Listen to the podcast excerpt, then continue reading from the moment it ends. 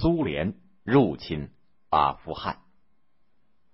阿富汗是中亚的一个不起眼的小国，可是进入到二十世纪的七十年代，随着阿富汗局势的日益动荡，政权的不断更替，它渐渐成了世界的焦点。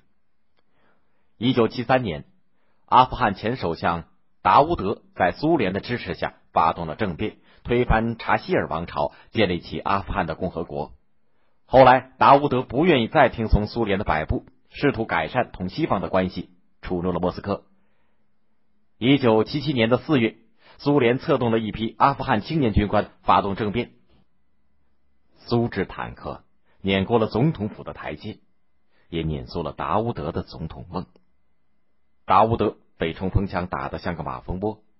随即，亲苏的塔拉基成立了阿富汗民主共和国，自任总统。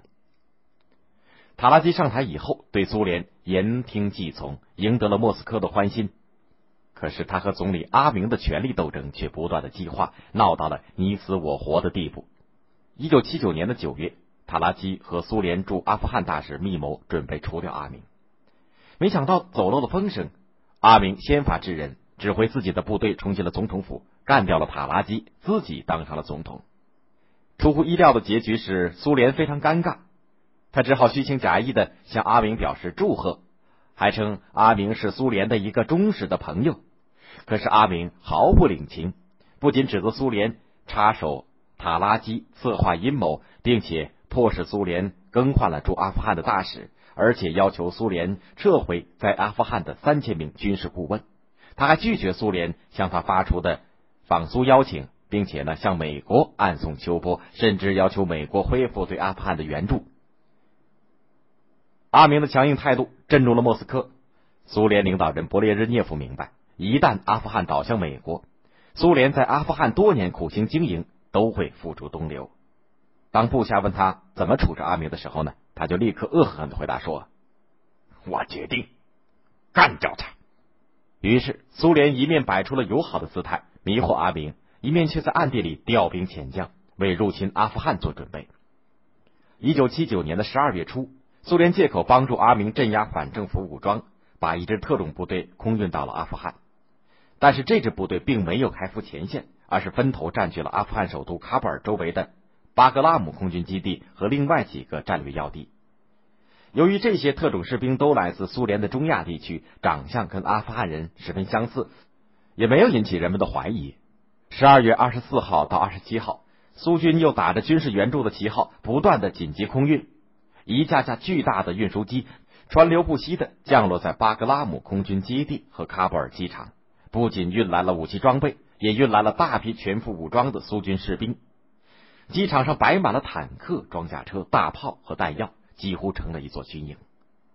同时，在苏联的精心策划下，驻守首都的阿富汗四个师奉命调往外地，留守的部队也接到了清点弹药的命令，纷纷上缴弹药，失去了作战能力。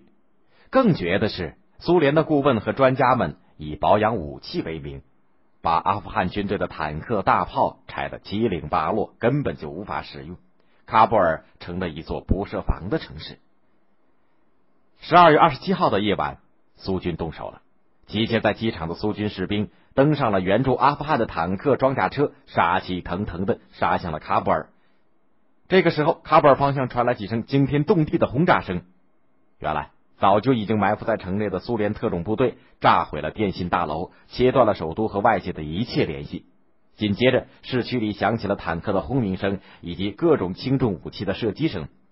政府机关、电视台、广播电台、桥梁、交通要道的控制权一一落到苏军手中。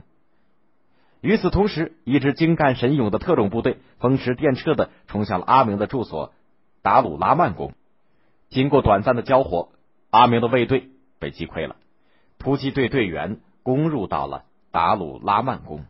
随着一阵枪响，阿明和他的四个妻子、二十四个子女以及一些政府官员纷纷倒在血泊当中。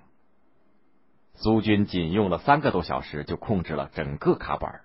一时间，喀布尔街头全是手持武器、头戴皮帽的苏军士兵，路口停放着一辆辆虎视眈眈的苏军坦克。早已经集结在苏阿边界上的苏联的十万大军，在两千辆坦克、一千辆步兵战车、三千辆装甲运送车、几千门火炮、数千架飞机的支援下，以迅雷不及掩耳之势长驱直入，控制了阿富汗的交通要道和重要城市。短短七天，阿富汗就陷落了。不久，卡尔麦勒本末登场，在苏联扶植之下，成立了傀儡政权。可是阿富汗人民没有被飞机、坦克、大炮所征服，风起云涌的抵抗斗争使苏联陷入了战争的泥沼之中。硬撑了九年之后，苏联认输了。一九八九年二月十五号，最后一批苏联军队撤出阿富汗。当最后一辆坦克驶过苏阿边境，驻阿苏军司令格罗莫夫中将跳下战车，感慨地说。